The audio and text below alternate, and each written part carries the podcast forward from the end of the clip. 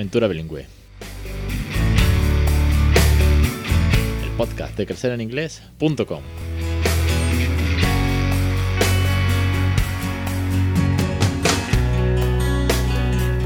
Capítulo 290, el 20 de enero de 2022. Muy buena, mi nombre es Alex Perdel y esto es Aventura Bilingüe. Ya sabéis, el podcast sobre bilingüismo real, sobre tips, consejos, experiencias, entrevistas y sobre todo eso, de entrevistas. Porque arranca la, la ronda de entrevistas de este 2022, una, una, buena ronda con familias que nos van a dar sus tips, sus consejos, sus experiencias y bueno, al fin y al cabo motivación e inspiración para que todos les regalemos una segunda lengua a vuestros, a nuestros hijos. Bienvenidos una semana más a Aventura Bilingüe. Hoy vuelve eh, nada más y nada menos que María Barca. Madre mía, María vino al programa en el episodio 22, sí, año 2016. Ya ha llovido desde entonces y vuelve para contarnos cinco años más tarde, bueno, pues eh, cómo ha sido su evolución, cuál ha sido su aventura, por dónde han ido los tiros después de tanto tiempo en la crianza bilingüe de sus dos hijos. Así que vamos a darle paso para que nos cuente. Y antes, que no se me olvide, que ya sabéis que tenéis en Crecer en Inglés muchísimos recursos, cursos, el cuento, un montón de ideas del podcast, del blog, todo lo que necesitéis para crear bilingüe, ¿de acuerdo? Así que echarle un vistazo, pillaros el curso que tenéis acceso para siempre, sea el que sea, cuentos, canciones, gamificación, ejemplos, juegos, Montessori, y darle caña al inglés en casa para que vuestros hijos también se lleven un regalo como lo de todas las entrevistas que vamos a ir viendo. Lo dicho, María, muy buenas tardes y bienvenida. Buenas tardes, Alex. ¿Qué tal estás? Otra vez aquí. Pues es un gustazo tenerte eh, después de poder charlar contigo pues a lo largo de los años por WhatsApp, por mandarnos audio, por email, bueno, al final por donde sea, eh, hemos seguido en contacto y es algo que, que me alegra muchísimo y eso me permite tenerte aquí otra vez porque para aquellos que lleguen nuevos o, sean recientemente oyentes del podcast, María vino el 27 de octubre, ojo, de 2016. Programa 22. Madre mía, qué chiquitito éramos. Era, fue la primera ronda de entrevistas que hice eh, cuando lo puse en Facebook. Oye, alguien quiere venir, que he sacado la que cual. Y ahí estuvo María dispuesta, atenta para, para participar. Mucho ha pasado, María. Tenemos que ponernos al día de todo el bilingüismo que has metido en casa.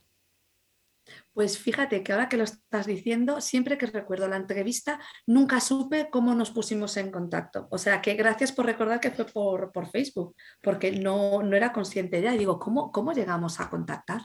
Pues, pues muchas gracias por, invitarme y, la vida ha cambiado mucho desde entonces para los dos. Yo creo que sí, que, la aventura, bueno, tú ya tenías una, aventura multiplicada por dos, yo la tengo desde hace añito y medio, pero tu recorrido es, bueno, es, eh, es, brutal, eh, además es eh, exponencial, por así decirlo, con el inglés que, has tenido, que te has esforzado, que has puesto mucho con, con tus hijos. Vamos a saber eh, un pequeño viaje. Vamos a, vamos a recorrer esta aventura y nos ponemos al día para también para que los oyentes vean una experiencia más, un, un, recurso más, una, otra, otra familia al fin y al cabo criando bilingüe. Y como le decía a, María fuera de, de, récord, le decía, tú eres de los casos que más me gusta, porque eres mami, eh, no teacher, eh, criando bilingüe, sin ser nativa, que te has puesto las pilas y que has querido regalarle una segunda lengua a tus hijos. Ahora eres teacher, ya hablaremos también de eso. Pero eh, haciendo una pequeña, un pequeño barrido rápido, ¿cómo se te ocurrió lo del bilingüismo y desde cuándo empezaste con, con tus hijos? Pues empecé tarde, empecé tarde con el mayor porque mm, empecé poniendo vídeos, pues lo típico que hacemos muchos, ¿no? que no tenemos ni idea de inglés e intentamos por lo menos que la tele la tengan en otro idioma. Entonces yo veía que le ponía poco yo, le ponía Peppa Pig y al niño le daba igual y lo veía. Entonces poco a poco fui, fui diciéndole alguna palabrita y me fui atreviendo y, ya me picó un poco la curiosidad. Y recuerdo uno de los podcasts tuyos con Diana, Diana San Pedro, y me animó mucho. Y a partir de ahí, a través de Diana, fue cuando empecé a, eh, a investigar un poquito más porque compré su libro. Diana siempre ha sido un referente y como hace poco, relativamente no mucho, que, la, volví a entrevistar, le dije, eh, bueno, de hecho también es teacher en Crecer en Inglés con un storytelling, dije, tú has sido faro para muchas familias, cuando casi que no había información, ¿no? Casi que había cuatro cuentas, un libro que era el suyo, pues oye, eh, fue, fue esa mecha, ¿no? Que, que encendió a tantas familias. ¿Tus hijos qué edad tienen ahora, María? Pues ahora el mayor tiene nueve, hace casi diez, en marzo hace los diez, y la pequeña tiene cinco, hará seis. Es decir, que ya llevas casi diez años de bilingüismo. Sí que se dice pronto. Sí, sí, sí, yo con los 6 ya tengo vértigo, con los 10 eso es otra movida. Cuando ah, empezaste con todo esto de, de criar bilingüe, de esforzándote, de mejorar tu inglés, que no me cabe duda, y lo sabemos de sobra, lo que te hemos seguido de cerca también por redes, que te has esforzado mucho con el inglés, ¿pasaste a, hacer un OPOL o te, te limitaste a la tele y cuatro cuentos? No, empecé pues empecé un poco con las rutinas a través del libro de Diana, incrementando rutinas en el baño, rutinas pues a la hora del desayuno. Empecé a incorporar el podcast que siempre digo que es eh, me parece eh, increíble para cuando los bueno, cuando los niños son pequeños de Listen and Play de la BBC, de BBC se me parece increíble porque están escuchando todo el rato mientras mm, eh, están desayunando y, entonces escuchan un storytelling y están en el mar, se escuchan las gaviotas, todo eso que están escuchando en inglés mientras que están haciendo una actividad, mientras que están pintando y tú piensas que no están haciendo ni caso y de repente dice tu hijo, ese es el mar, eso es no sé qué, y dices, ah, está atento. ¿eh? Y, entonces empecé poquito a poco, pero sí que es cierto que mm, cuando me, cuando me di cuenta, eh, ya le empecé a hablar a Javier, pero ya cuando tenía tres años o tres años y medio pasado. O sea, no empecé desde cero con él, empecé ya un poquitín más mayor, cosa que ya cuando vino la pequeña, ya empecé desde cero.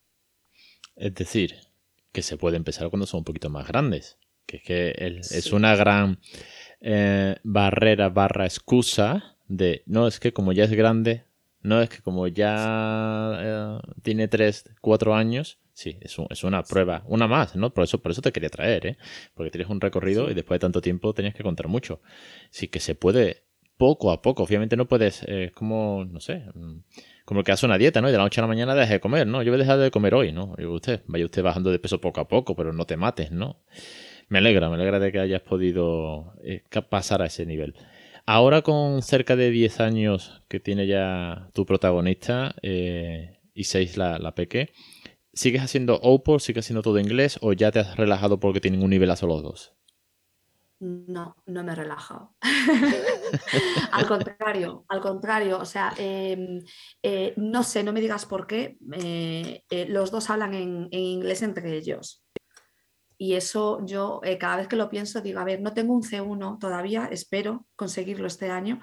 Eh, yo sigo teniendo mi B2, eh, pero se puede conseguir y no, y no es excusa, o sea, no tengo la excusa de decir es que habéis estado fuera. El tiempo que hemos estado fuera ha sido muy poco para que ellos realmente hayan conseguido incorporar esa naturalidad en el idioma. Eso es el día a día y el no, yo siempre digo, never give up porque siempre al final todo tiene una recompensa. Se ve tarde, pero se ve. Y, ellos, para ellos es normal que yo esté en casa y a mí me hablan en inglés. Al mayor de vez en cuando, pues sí que te habla en español y tal, pero no es lo habitual. Lo, habitual es que salgamos del colegio y me pregunto, les pregunto qué tal el día, me cuentan sus historias, me las suelen contar en, inglés y casi todos en inglés. Qué guay. Oye, pues eso, eh, a ver, el hecho de que entre ellos, entre ellos, su lengua, su lengua, es que, me parece una pasada, que me quedo muy loco, que su lengua sea en inglés, es, ya es un orgullo. Es es que son hermanos y, hablan o discuten o juegan, lo que tengan que hacer con buenos hermanos que son en inglés. Y que contigo también lo, lo, tengan, me parece, a mí me da envidia, ¿eh? Porque yo siempre digo que a mí el 95%, el 99,99 me lo hace en español. Ojo, que lo entiende todo en inglés el tío. Aquí eh, Raúl lo entiende todo y la tele sigue en inglés y que yo soy de los tuyos, de los que no me rindo, de los que soy un pesado. Algunas veces me he relajado, lo, dije este verano un poco, pero que soy un pesado con el inglés. Por mí también, ¿eh? Ojo, porque si no, al final no me quiero eh, oxidar. Pero claro, las veces que me hablan inglés, como que tengo más ganas de hablar con él. Es una tontería, pero es que para mí es como es, ese gran objetivo, ¿no? Llegar a hablar inglés los dos aunque él se lleve el regalo por su cuenta, yo también quiero participar en el juego, ¿no? Me parece, me parece fantástico. Has mencionado una pista, que es una de las, uno de los temas que te quería sacar, que habéis estado fuera poco tiempo. Vale, te piraste, así como el que nos quiere, a Kuwait. Que no estamos hablando que te hayas ido a Oxford, que estáis cerquita, a Dublín, lo típico, no, no. Te has ido a, a, una, a un país donde la lengua oficial no es el inglés, es el árabe, donde hay otra cultura, eh, cuéntanos un poquito de tu experiencia de salir fuera del país, eh, el hecho de, del colegio, los idiomas, tu, tu hijo, recuerdo, no se me olvidará que me contabas por WhatsApp que tenía que pasar un examen en inglés. Ahora me cuentas. Quiero decir, ¿cómo es esa experiencia? ¿Cómo es adaptarte fuera? ¿Y cómo es la vida eh, eh, en otro país donde el inglés no es la lengua principal? No es la principal, pero sí que es cierto que hay eh, colegios internacionales, hay muchos niños eh, de, otras, de, otras, de otros países. Mi hijo tenía amigos que eran egipcios, iraníes, pakistaníes, kuwaitíes, eh, españoles. Había uno. Tú fíjate cómo era el colegio de grande. ¿Tú sabes cuántos, cuántas clases de tercero de primaria había? Trece. ¿Qué dices? pero eso es, como, eso es como ir a la mili, ¿no? Quiero decir, es una cosa súper grande, ¿no? Sí, sí, sí, era un British School, el British School of Kuwait, y, y, son solo en tercero de primaria eran 13 clases, él estaba en la 3.10. Y había un español por ahí, creo que en, otra clase, pero no se juntaban, él estaba con sus amigos y es, es muy heavy. O sea, imagínate la situación de salir de España, que la gente no te recomienda que por un año te vayas fuera, porque qué tontería dejar tu trabajo en la que, ¿no? Pedir una excedencia, un trabajo que llevas 16 años, irte solo por la experiencia de, un año que sabes que vas a volver. Y, dije, no, es algo que, hay que vivir porque esto eh, es una oportunidad que te ponen en bandeja. Y es tan importante para ellos también el salir, ver otras culturas y respetar y, tolerar otras culturas que, que todo mereció la pena. Hace poco hacía un podcast sobre bilingüismo y yendo más allá, ¿no? Porque no quedarnos solamente en una segunda lengua, que es un regalo para la diversidad tanto en el aula, porque puede haber niños con, pues, con diversas eh, faltas de atención de aprendizaje, etcétera, etcétera, que ya es diverso de por sí, como la diversidad cultural, que sí que son dos ámbitos. Y este es el, puro reflejo, ¿no? Cuando me hablas de un amigo egipcio, uno de Cuba y otro español, quiero decir como el chiste, ¿no? Del el vasco, el andaluz y tal, pero a lo bestia, es, es muy, muy heavy, como tú bien decías. ¿Cómo, cómo se desenvolvieron? Bueno, tú, eh, tu familia, y cómo se, se desenvuelven dos niños pequeños cuando emigran a un país eh, que a lo mejor ni siquiera sabe dónde está eh, y se tienen que desenvolver en inglés y en el aula. ¿Cómo es esa experiencia? Pues yo lo, yo lo resumiría en dos puntos. Primero, la familia es un equipo. Papá está afuera y somos un equipo y el equipo se va. Y después, em, pues el hecho de, vivir la cultura y ser positiva y, de, mm, transmitir a tus hijos que va a ser divertido, que vamos a aprender y que y eso se transmite y te vas con ilusión y en ningún momento dije, Dios mío, ¿a dónde me voy? Jamás escucharon de mí al contrario, yo iba con ilusión, aunque después a mi marido por detrás le decía, pero ¿dónde está, ¿en qué parte estás? Si eso parece la India, que hemos estado en la India. Pero eso mis hijos nunca lo escucharon. Pero, ¿sabes? Em, eh, siempre escucharon cosas eh, eh, súper bonitas y yo le decía, es que vamos a aprender tanto, no sabéis lo divertido que va a ser, ya no solo divertido, va a ser todo tan distinto y efectivamente, tú imagínate el primer día de colegio que ves a tu hijo que en ese momento tenía siete años que puede ser un año más mayor que el que tuyo, ¿no? Es un año, un año, un año mayor. Imagínate un colegio que es de 5.000 niños, tu hijo con, con, su corbatita y su traje típico inglés, ¿no? muy british, entrando por el colegio y te dice, no, mamá, déjame aquí, yo ya entro solo. Y yo dije, ¡guau! Que esto es tremendo lo que estoy viviendo, porque la niña iba a infantil, es un, como un anexo del colegio, es kindergarten, pero es al lado, y entonces es como más familiar, ¿no? Pero es que aquí era a saco, ¿no? Entras y ya está, y a la jungla. Y, aunque después la profesora me dijo que, bueno, que hubo un par de días que lo pasó un poco heavy, eh, le pusieron a un hermano mayor para que se integrase digamos, un hermano mayor en el colegio para que se integrase, ¿no? Entonces, que estuviese con él en el recreo, que, le ayudase y tal. Eh, yo tuve miedo al principio porque es lo que tú decías, ¿no? Tuvimos que pasar una entrevista, tuvimos que en el mes de junio expresamente solo a que Javier hiciera una entrevista. Y yo, yo pensaba, a ver, aquí vamos a saber si el nivel que tiene del colegio en el que está en Madrid es el suficiente para que vaya a un colegio inglés porque es un colegio privado y ellos eh, te hacen como una criba.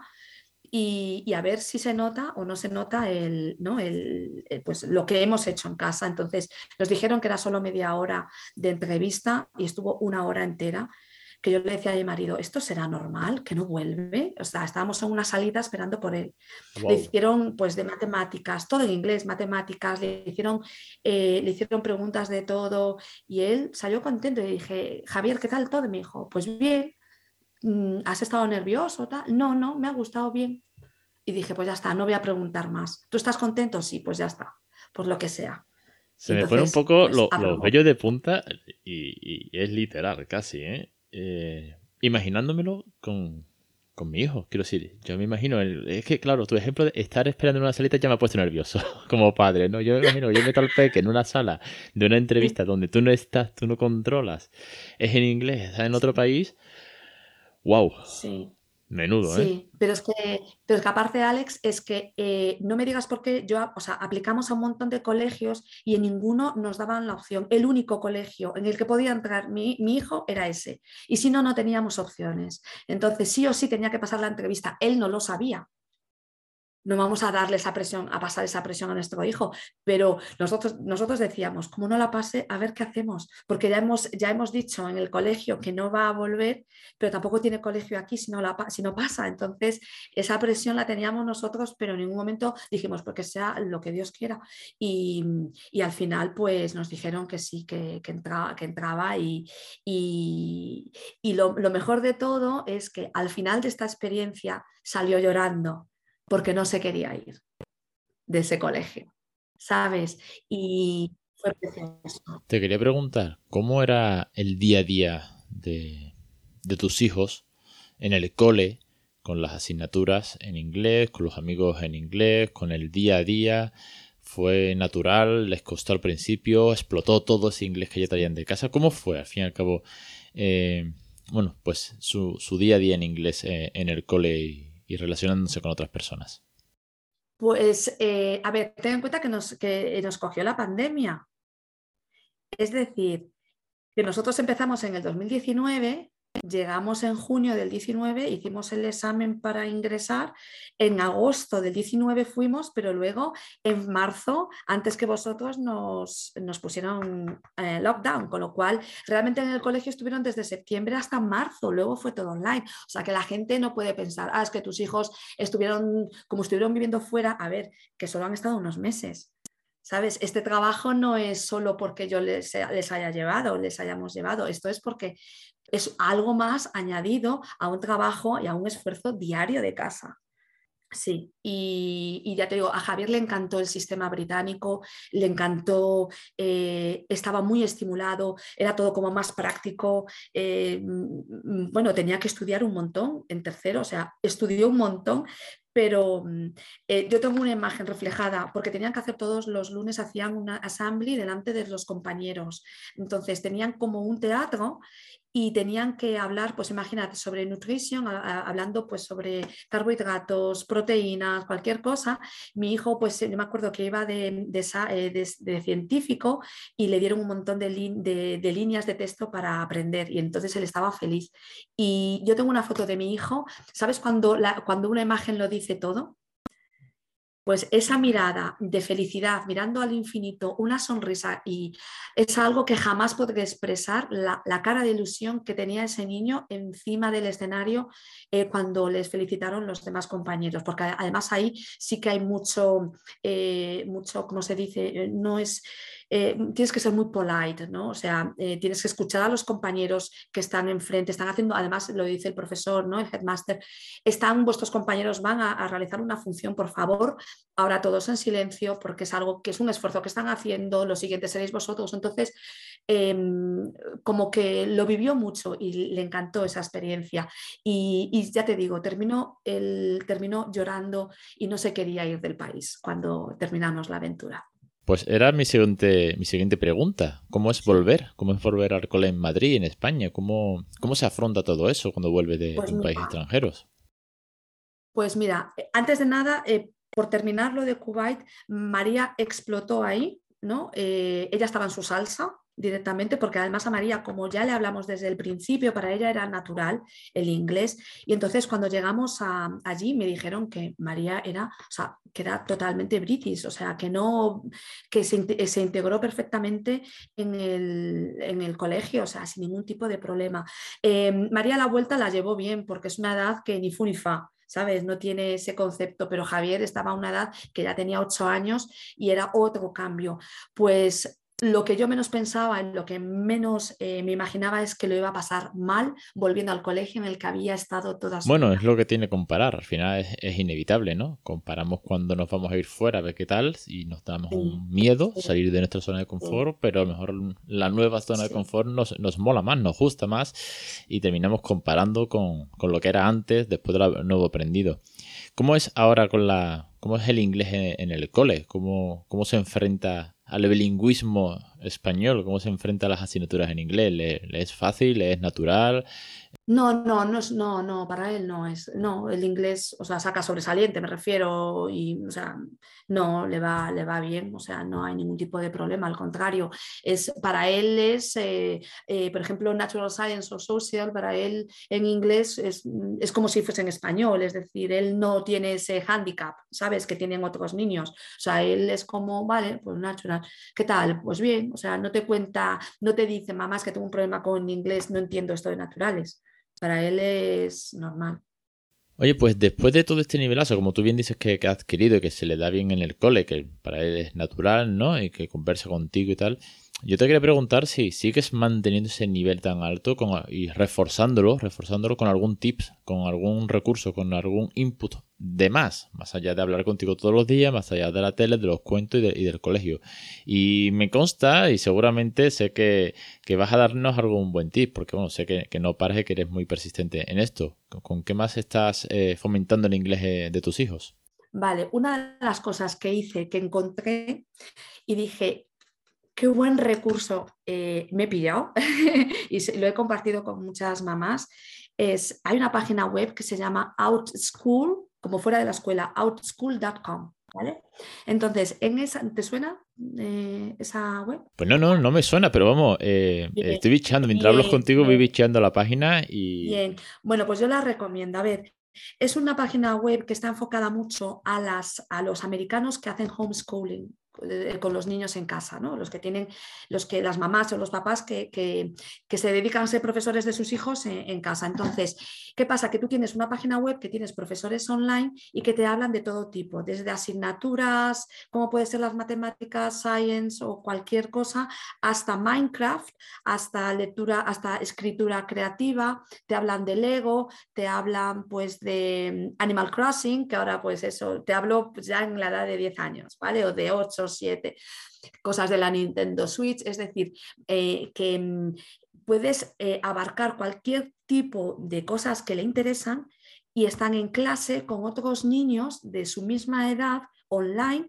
pagas eh, pues X dinero por esa clase y entonces dices, a ver, ¿qué te interesa? Entonces, pues a ti, imagínate que a tu hija le interesa eh, no sé, pues eso, la, la escritura creativa. dices, venga, pues vamos a ver si hay algo de escritura creativa en OutSchool. Y entonces, pues eh, te, enseña un montón de clases de profesores. ¿Lo estás viendo ahora? Sí, sí, sí, sí, sí. Estaba, estaba viendo la pantalla, estaba viendo todas las lecciones que hay. Me parece increíble, hay de todo. Es que, como tú dices, hay de unicornio, de ciencia, de, cocina, de mindfulness. Esta, esta mola. Hay Pokémon, madre mía, pero si mi hijo está ahora mismo súper, súper motivado con los Pokémon. Me parece increíble, me parece muy guapo. Vamos, de esto eh, tengo que hacer reseña, ¿eh? No sé si rollo story, podcast, eh, post, publicación, no sé, pero de esto tengo que sacar reseña, eh, investigarlo primero porque pinta muy, muy bien, María. De verdad, te lo agradezco un montón, ¿eh? Nada. Bueno, pues ¿qué pasa con esta página? Pues que tú, la, tú ves, imagínate, pues tu hijo que le gusta Pokémon, dices, venga, pues voy a ver qué clases hay de Pokémon. Entonces tienes profesores que son americanos que, que tienen pues una clase pues, de Pokémon y, te, y entonces te dice cuánto cuesta, cuánto dura y cuántos niños están en esa clase. Y, entonces te viene como un schedule y dices, ah, pues mira, pues el día 30 de enero a las 5 de la tarde hay una libre, me la apunto. Entonces tú le dices enroll y pagas X dinero. Entonces para ese día, el 30 de enero a las 5, tu hijo tendrá una clase de Pokémon. Eh, hay cursos, hay clases sueltas que tú puedes elegir cuando, bueno, pues esta, y hay cursos que son ongoing, es decir, que, ¿no? que los puedes cancelar cuando quieras, pero a lo mejor dices, pues todos los miércoles quiero esta, hasta ahora.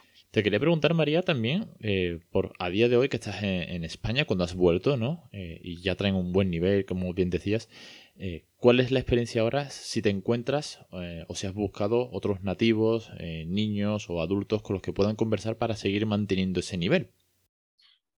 Pues mira, mira qué casualidad que me lo preguntes, porque este año, justo en septiembre, ha venido un niño nuevo a la clase de mi hijo. Y, entonces cuando, cuando, cuando me encontré a los padres, vi que eran de, bueno, me di cuenta que eran de Venezuela y yo he tenido mucho contacto con venezolanos en Kuwait, el tema del petróleo, ¿no?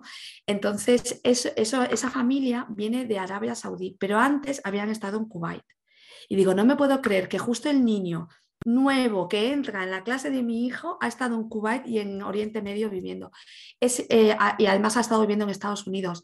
Se han hecho muy amigos porque además tienen algo en común, que es esa vivencia de haber estado fuera los dos y de conocer Kuwait y de conocer el Oriente Medio y tal, y el inglés.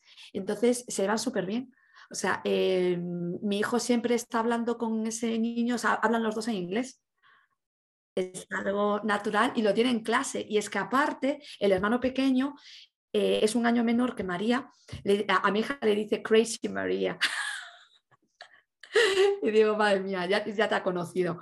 Y este niño, pues eh, con mi hija también hablan los dos en inglés. Entonces, cuando nos vemos las mamás, los niños están hablando en inglés entre ellos. Y mira lo que hace un idioma.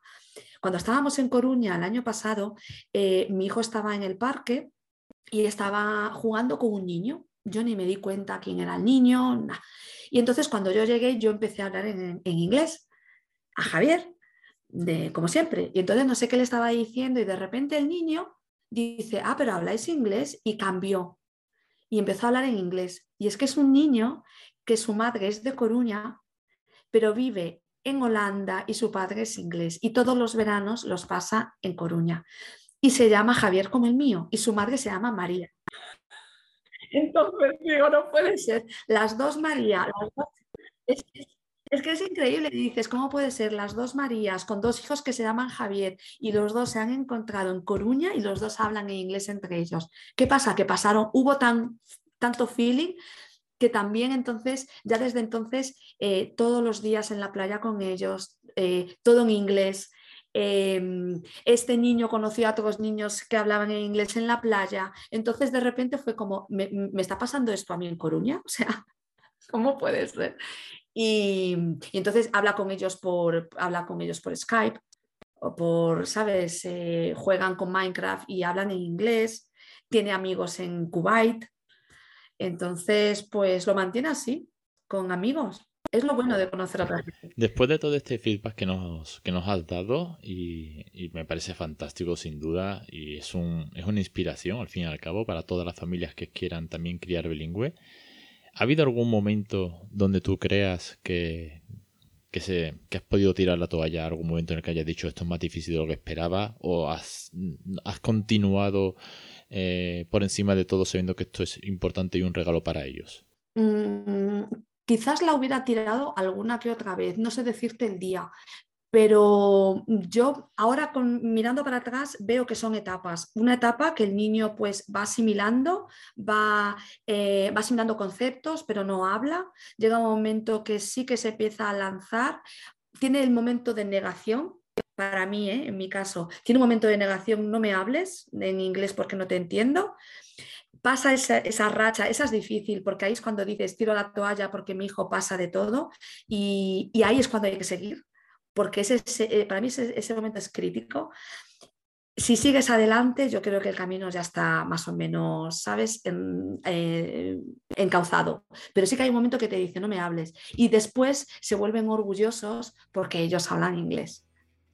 ¿Sabes? Y mi hija... ahora sí, ¿eh? ahora, ahora ya somos bilingües, ya hemos tenido suerte y es una pasada, sin duda. Sí, mi hija cuando dice, es bilingüe, perdón, cuando mi hija, mi hija dice, mamá, es que yo soy bilingüe y te lo hice natural, pues eso dices, es verdad, hija, y ya está. Pues María, muchísimas, muchísimas gracias de nuevo por volver al programa, por contarnos, por ponernos al día de cómo ha sido vuestra aventura, de, cómo habéis evolucionado, de cómo habéis mejorado en inglés, de todo lo que habéis recorrido en este tiempo, sobre todo muchos kilómetros también con esa gran aventura afuera. Y te espero la semana que viene para la segunda parte de la entrevista, para no alargar esta que tenemos cositas pendientes también de trabajar, de cómo también te has pasado al mundo teacher y cuál es tu punto de vista y cómo el inglés te, eh, bueno, es tu pasión. Y hablamos la semana que viene. No, no cuento más, la semana que viene hablamos de, tu pasión por el inglés y, y, el modo teacher. Vale, pues muchas gracias por, por todo y nos vemos en la siguiente. Y hasta aquí el programa de hoy. Muchísimas, muchísimas gracias a todos los oyentes como siempre, a María por la entrevista. Ya sabéis que hemos empezado una ronda de entrevistas esta semana y que vamos a ir entrevistando, voy entrevistando a varias familias, cada una de, bueno, pues de, una manera diferente. Nos van a ir contando su aventura, su experiencia, para que todos podamos tener tips, consejos e inspiración en la crianza bilingüe. Un saludo y hasta la semana que viene.